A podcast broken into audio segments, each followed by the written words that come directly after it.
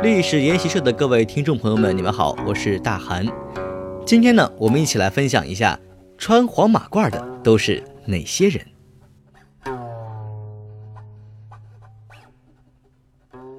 受大量清宫戏的影响啊，黄马褂似乎已经成为了与皇室关系密切的标配。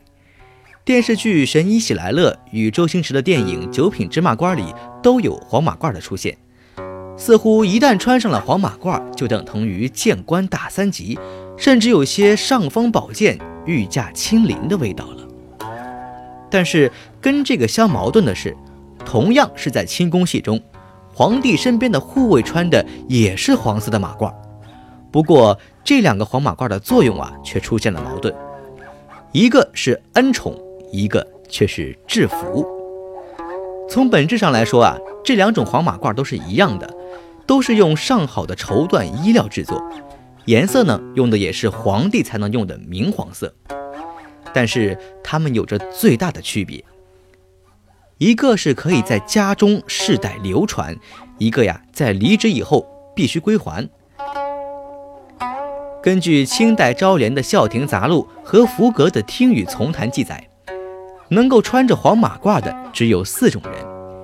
这第一种呢是御前侍卫、前清门侍卫、外班侍卫、护军都统，这些人呢都是皇帝的身边护卫。那么为了彰显皇家的气派，可以穿着黄马褂。第二种呢，就是跟随皇帝出行的护从大臣，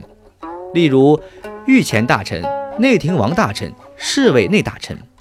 这些人都准穿黄马褂，以卫观瞻。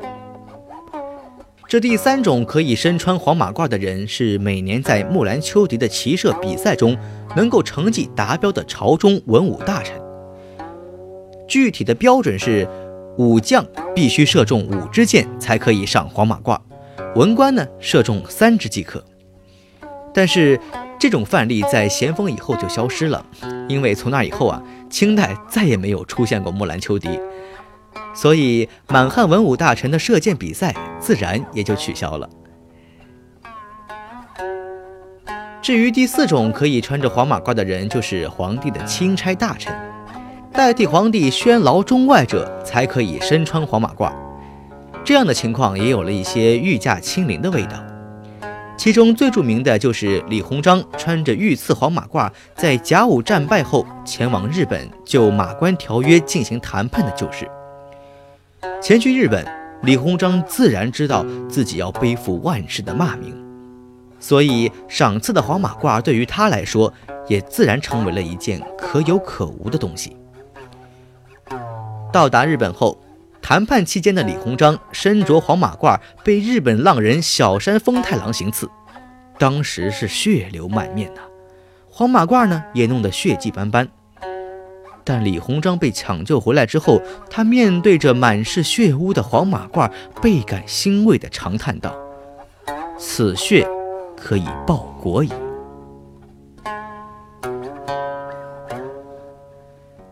前面这两种身穿黄马褂的人，从他们的身份和职责中就可以看到啊，黄马褂在他们身上只是皇家高级打工仔的标配制服。这两种情况下的黄马褂都是由于职务关系而穿的，所以如果职任解除，不做御前侍卫或内侍大臣，黄马褂啊就不能再穿了。因此，这种黄马褂也叫做职任马褂，在满语里面被称为是秃山褂子。至于这后面两种人呢，就是皇帝特殊赏赐的一种标识，大臣们在庆典的时候呢，就必须得穿上。一来是为了彰显皇帝的恩泽，二来呢，也是为了显示自己的能力和分量。但就是在皇帝御赐的黄马褂里，也有赏给和赏穿的分别。赏给所代表的只是皇帝所御赐的这一件，除此之外呢，不可乱用。那么赏穿与此相比啊，就高大上了很多。赏穿就是自己可以根据时令和自己的身体状况，自己制作合适的黄马褂，而且呀，都可以使用明黄色。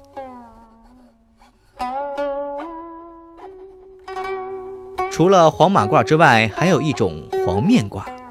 这是皇帝临时起义的时候随手赏赐的。这种黄面褂啊，一般都是冬季皇帝赏赐的御用貂皮褂，因此得到赏赐之后，臣子必须将里面的明黄色的里子拆下来，恭恭敬敬地交还到宫里。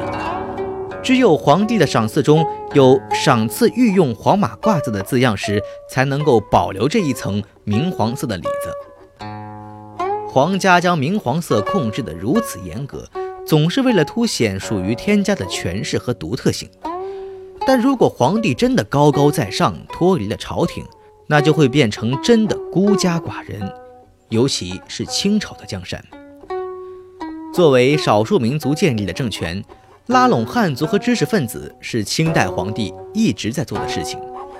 当初的剃发易服给汉人所带来的伤痛的确太大了，